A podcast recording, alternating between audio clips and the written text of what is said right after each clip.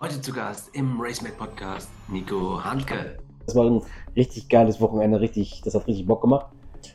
Eigentlich schon das Rock-Weltfinale, aber das, der Sieg hat ja nicht lange angehalten. Ja, das war das da, Aber- wo du den Kettenschutz verloren Das vor der Kettenschutz Ja, gegangen ist, wo aber- ich deswegen disqualifiziert wurde. Ja, Aber das war schon, müssen einfach gucken, was jetzt noch so kommt. Aber klar, erstes Ziel ist, Meisterschaft zu gewinnen. Mhm. Junior-Meisterschaft sieht bis jetzt auch echt gut aus, Mhm. dass wir da auch uns vorne gut positionieren können. Und dann mal gucken, was das Jahr danach bringt. Ich habe Nico am Nürburgring getroffen und ein spannendes Gespräch mit ihm geführt. Erfahrt in der neuen RaceMate Podcast Folge, wie Nico vom Kartsport bis in den GT-Sport aufgestiegen ist. Und Nico erzählt uns von seinem berühmtesten Förderer, nämlich Gerd Nowak. Der hat schon Sebastian Vettel und Michael Schumacher früh entdeckt und gefördert. Also freut euch auf eine sehr spannende Folge mit interessanten Einblicken von Nico Handke und los geht's. ja. Hi Nico, Hi. schön, dass du Zeit hast für den Podcast. Äh, Für alle, die dich nicht kennen, stell dich mal bitte vor, wer bist du und was machst du im Motorsport? Äh, hi, ich bin Nico Handke, bin 19 Jahre alt, fahre jetzt im dritten Jahr GT4 Germany und fahre schon seit zehn Jahren Motorsport. Also beim Kartsport habe ich angefangen und hat jetzt so seinen Lauf genommen. Ja. Fangen wir mal vorne an. Du bist, ähm, wann bist du das erste Mal ins Kart gekommen oder generell, wie bist du zum Motorsport gekommen? Hat dein Dad, hat, hat damals in Mallorca in so einem Urlaub noch, wo ich mich eigentlich so wirklich gar nicht dran erinnern kann, angefangen, als ich zwei oder drei war. Mhm. so kleine Elektrokarts. Und irgendwie sind wir dann mal nach Kerpen auf die Kartbahn gefahren und das fand ich dann irgendwie alles ganz cool. Mhm. Und dann haben wir mal so auf Parkplätzen bei uns zu Hause angefangen und dann hat das Unheil seinen Lauf genommen. so Unheil seinen Lauf genommen, sehr schön. Ähm, und was war dann so das erste, also wo du sagst, so das erste Rennen, so war das Bambini oder? Ja, es hat ganz normal in Kerpen, so wie bei vielen Leuten im Bambini da einfach Kerpen Club Challenge angefangen, Mhm. wo wir auch eigentlich erstmal gedacht haben, machen wir ganz entspannt so ein paar Rennen, nix Wildes. Mhm. Wie alt warst du da, schätze? Äh, ja, ich bis angefangen im Jahr, wo ich acht geworden bin, in dem ersten Jahr, wo man fahren durfte, äh, habe ich direkt angefangen zu fahren. Ja. Und war das, welches Chassis war das damals? Weißt du das noch? Fahre mein Leben lang schon Tony Kart. Nie was anderes gefahren. natürlich auch noch andere Hersteller. ähm, okay. Schon, schon immer grün im Herzen gewesen, sagst du? Ja, Ja, auf schön. jeden Fall. Okay. Kurze Werbung. Dieser Podcast wird euch präsentiert von Racemates und heute präsentieren wir euch einmal, wie unsere Sammelkarten funktionieren und dazu habe ich euch ein Video aufgerufen und los geht's. Das bedeutet, ihr habt euch eine Karte bestellt bei Racemates von eurem Fahrer. Jetzt könnt ihr selber checken, ob die Karte echt ist. Dazu dreht ihr sie auf die Rückseite, da ist ein QR-Code. Damit kommt ihr quasi zu der Verifizierungsseite und dann macht ihr folgende äh, Steps durch. Scannt den QR-Code, kommt auf die Seite, beziehungsweise seht als erstes, okay, das müsste die Karte sein, die ich auch bestellt habe. Das hat hier im Fall von Janne Stiak auch geklappt. Und jetzt könnt ihr selber die Karte ähm, auf Echtheit überprüfen. Da kommt eine kurze Intro, was ihr zu tun habt. Im Grunde ist es so, ihr legt jetzt die Karte auf euer Display. Ihr müsst darauf achten, dass sie richtig fixiert ist, mit dem linken Daumen festhalten. Und dann swipet ihr vorsichtig über den Pfeil, über die ganze Karte. Und das sieht dann so aus. Jetzt erkennt die KI dahinter die Signatur der Karte und man kann feststellen, dass die Karte euch zugeordnet ist. Wenn es geklappt hat, dann steht da erfolgreich verifiziert. Und man kommt zu OpenSea, da sieht man eben, dass es wirklich ein NFT ist, also dass es wirklich auf der Blockchain gespeichert ist. Und damit geht es weiter mit dem Podcast. Dann, wie ging es weiter mit Bambini? War das also noch richtig so die Bambini-Zeit mit diesen. Ich habe noch mit Gazelle angefangen. Ach, Quatsch. Noch, das war noch die Zeit. Und dann Schön. hat das irgendwann mal, so als ich zwölf geworden bin, hat das mit dem Water Swift angefangen. Mhm. Und dann weiter durch Junior, Senior dann durch. Ja. Bist du dann OK Junior gefahren oder bist du was anderes im Nee, ich habe direkt mit Oka Junior angefangen Mhm. und dann auch direkt relativ schnell halt international in Italien, dann Europameisterschaft, Weltmeisterschaft, Ja, dann direkt Vollgas. ja. Ich meine, einer der deiner Unterstützer ist ja Gerd Noack gewesen oder ist es immer noch? aber mit großem Talent, das hier erkannt und gefördert wurde. Seltenes Wiedersehen mit seinem Entdecker Gerhard Noack, der schon bei Schumacher sein Näschen hatte. Zwei Weltmeister zurück zu ihren Wurzeln. Früher Vorbild, jetzt auf Augenhöhe. Gestandene Männer, sogar Freunde. Weißt du, wann das so der Fall war? Ab dem Jahr, wo ich angefangen habe, Junior zu fahren. Mhm. Also so nach den ersten zwei, drei Monaten, wo ich das angefangen habe in Kerpen, hat er irgendwann gesagt, okay, komm, müssen wir jetzt mal anständig machen Mhm. und nicht mehr so ein bisschen hier rumeiern. Ja, Und dann hat das jetzt eigentlich so die ganze Kartsport-Karriere seinen Lauf begleitet. geleitet. Mhm. Ja. Hat er dir irgendwelche Tipps gegeben? Kannst du dich an irgendwas erinnern, wo du sagst, okay, das war cool? Oder generell vielleicht erinnerst du dich nur ans Gefühl, als Gerd gesagt hat, ja komm, wir machen das jetzt mal? Ah, ja, ich weiß gar nicht, wie das so wirklich entstanden ist, wie, wie wir da hingekommen sind, aber ja, immer. Gerd hat ja jetzt auch nicht, ist ja jetzt nicht so der riesen Fahrercoach oder sonst was, sondern er versucht einfach das, was er kann, dazuzugeben und Mhm. seine Ideen. Und dadurch hat es dann einfach gut funktioniert und ja. Mhm. OK war, oder OK Junior war, welche Rennserien bist du denn gefahren? Ja, der C-Kart Masters, CKM, Europameisterschaft ein bisschen, nicht alle Rennen. Alles, Mhm. was zu weit weg war, sind wir nicht gefahren. Mhm.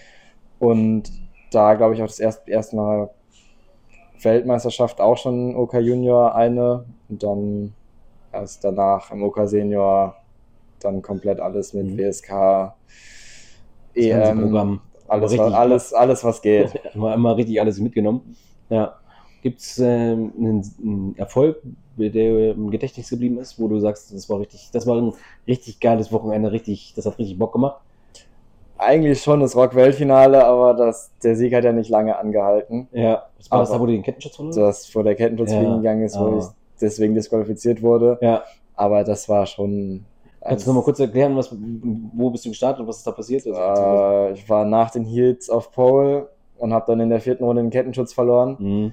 Habe aber nie eine Technikflagge bekommen während des Rennens Mhm. und bin dadurch einfach erstmal nur weiter mitgerollt bei denen. Mhm. Und dann die letzten zwei Runden habe ich dann gedacht, ja komm, scheiß drauf, zeigst du wenigstens, dass du gewinnen kannst. Mhm. Hat dann im Endeffekt gereicht, aber war halt fünf Minuten Erfolg gewesen. So wie Schalke. Nur gucken, nicht anfassen. Ja. Und gab es noch was anderes im Kart, wo du sagst, es hat, war richtig cool? Oder irgend so ein, so ein Wochenende, wo es mal richtig zusammengelaufen ist, wo alles perfekt gepasst hat? Oder war, glaube ich, immer relativ schwierig überall, weil ich relativ Mhm. viel bei immer Entwicklungssachen mitgemacht habe, bei neuen Motoren, die keiner gefahren ist oder so, weil wir immer an, je, an allen Ecken irgendwie sparen mussten, weil wir Mhm. nie das Geld dafür hatten, eigentlich wirklich das riesengroß zu machen, wie das Ja. vielleicht andere machen. Wo wir dann jetzt im letzten Jahr 2020 so ein bisschen mit Ward, Europameisterschaft, Weltmeisterschaft, war aber auch dadurch, dass ich halt keine Testrennen gefahren bin, keine Tests Mhm. gefahren. Es war nicht schlecht, aber bis jetzt irgendwie ins Finale hat es zweimal gereicht, aber dann nie ja. so, wo du sagen würdest, jo, du gewinnst jetzt eine Weltmeisterschaft oder so. Ja, dann merkst du halt einfach, wenn du halt nicht permanent im Kart sitzen kannst oder auf den Strecken bist, wenn, weil das Budget halt dich reglementiert in dem Zusammenhang, ja. dass es dann am Ende, so, wo man wirklich jedes Mühe braucht, wo es wirklich auf die Ja. Details ankommt, dass es dann halt nicht reicht. Aber trotzdem, du warst da, also von dem her immer, immer schon cool. Wie ging das denn vom Kart weiter? Habt ihr dann direkt gesagt, okay, wir gehen ins Auto oder habt ihr Formel getestet? Äh, nee, ich bin tatsächlich direkt in GT4 eingestiegen, Mhm. damals noch bei Dörr in McLaren, weil ich mit Ben relativ gut befreundet Mhm. war und wir dann dachten, ey cool, komm, lass doch zusammen GT4 fahren. Mhm. Und dann haben wir so im Prinzip angefangen, das erste Jahr erst mit McLaren, dann über die Saison das Auto gewechselt, Mhm. weil Auto einfach nicht mehr so den Leistung entsprechend hat wie zu den neuen Autos, weil das Auto echt halt alt war Alt, und ja. Einfach nicht mehr so gut war wie dann der Aston Martin und dann sind wir dadurch dann noch die letzten zwei Rennen gefahren mit dem Mhm. Auto. Okay. Und wie ging es dann weiter? Von dann bin ich noch ein Jahr bei Dörr gefahren Mhm.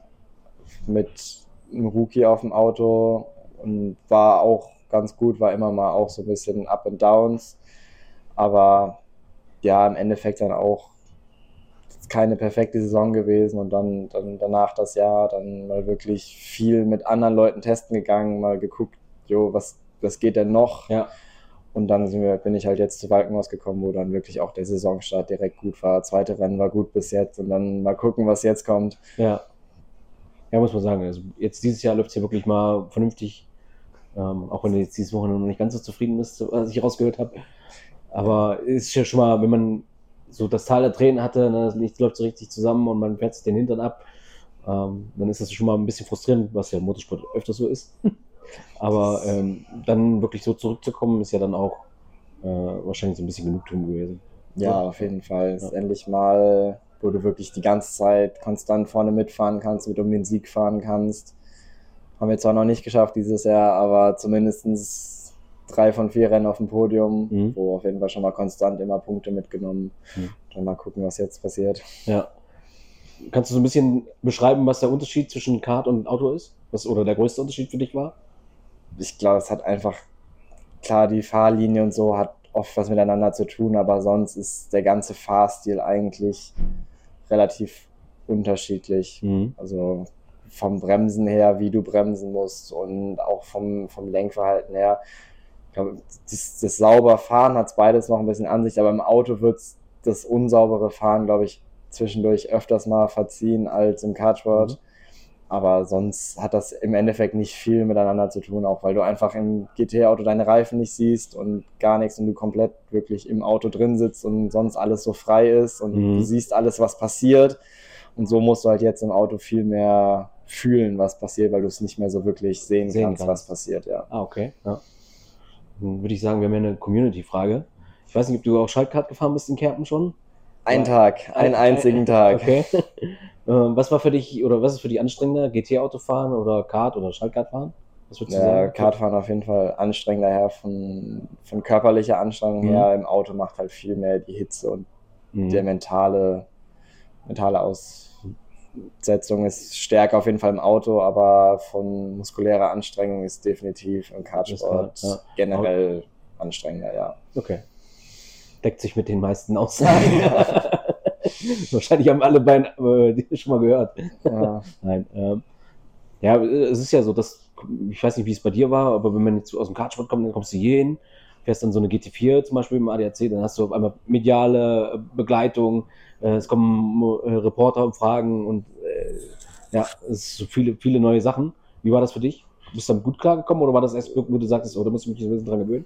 Klar, am Anfang ist es ungewohnt, dass auch irgendwelche Fans zu dir hinkommen oder sonst was und Autogramme von dir haben und das gibt es im Kartsport ja eigentlich gar nicht. Klar, du hast zwischendurch mal Interviews oder so nach einem Mhm. Rennen, aber klar, das, der, die Medien und so, das ist hier was ganz anderes. Und Mhm. Klar, am Anfang war es erstmal komisch, die ersten Interviews waren wahrscheinlich auch sehr hakelig, aber trotzdem ist auch einfach eine Gewöhnungssache. Wenn du es oft genug machst, dann wächst man da so rein. Ja, sehr gut.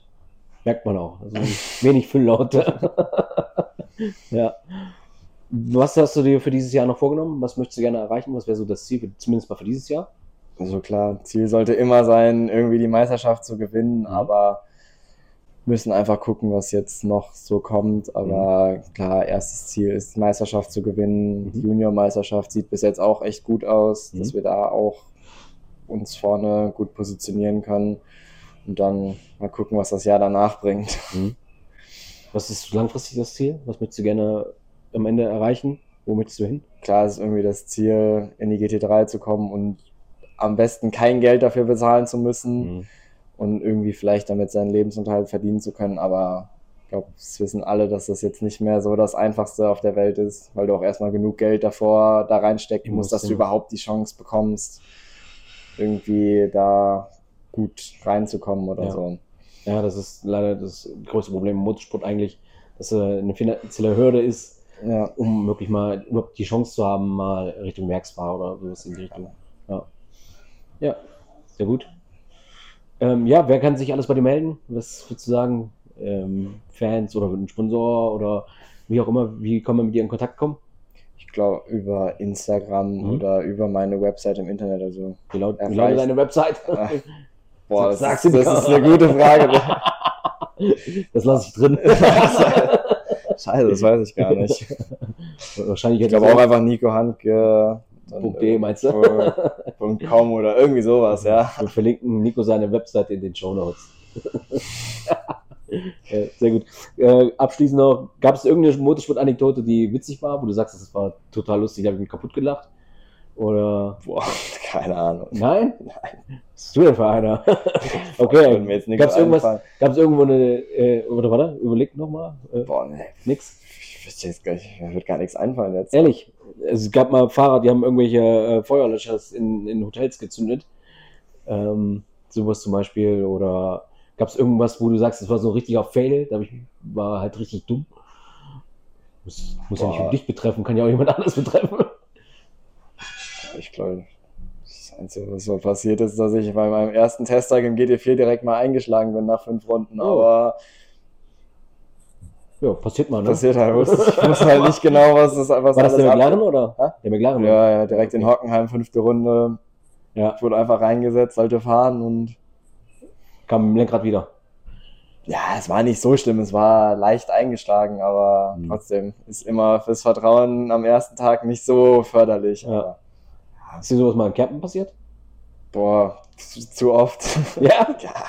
Ich glaube, das ist keine Strecke, wo ich öfters eingeschlagen bin als in Kerpen. Auch nicht immer selbst verschuldet, aber ja, ja. es liegt ja vielleicht auch einfach daran, dass ich da die meisten Rennen gefahren bin. ja, dann ist die Statistik eher so, dass man. Ja, auf jeden Fall. War das der McLaren, den dann hinterher auch Pa- äh, Patricia nochmal versenkt hat? Äh, Ja, es war Patricias Auto. ja. Ja. Ja gut, dann hat das Auto natürlich herbe gelitten, da musste man Ja, immer. ist, bei mir ging es noch. Es war ein bisschen. Okay. Es war alles noch mit Tape Ja, reparierbar für den Tag. Also sehr gut. Nico, dank dir. gerne.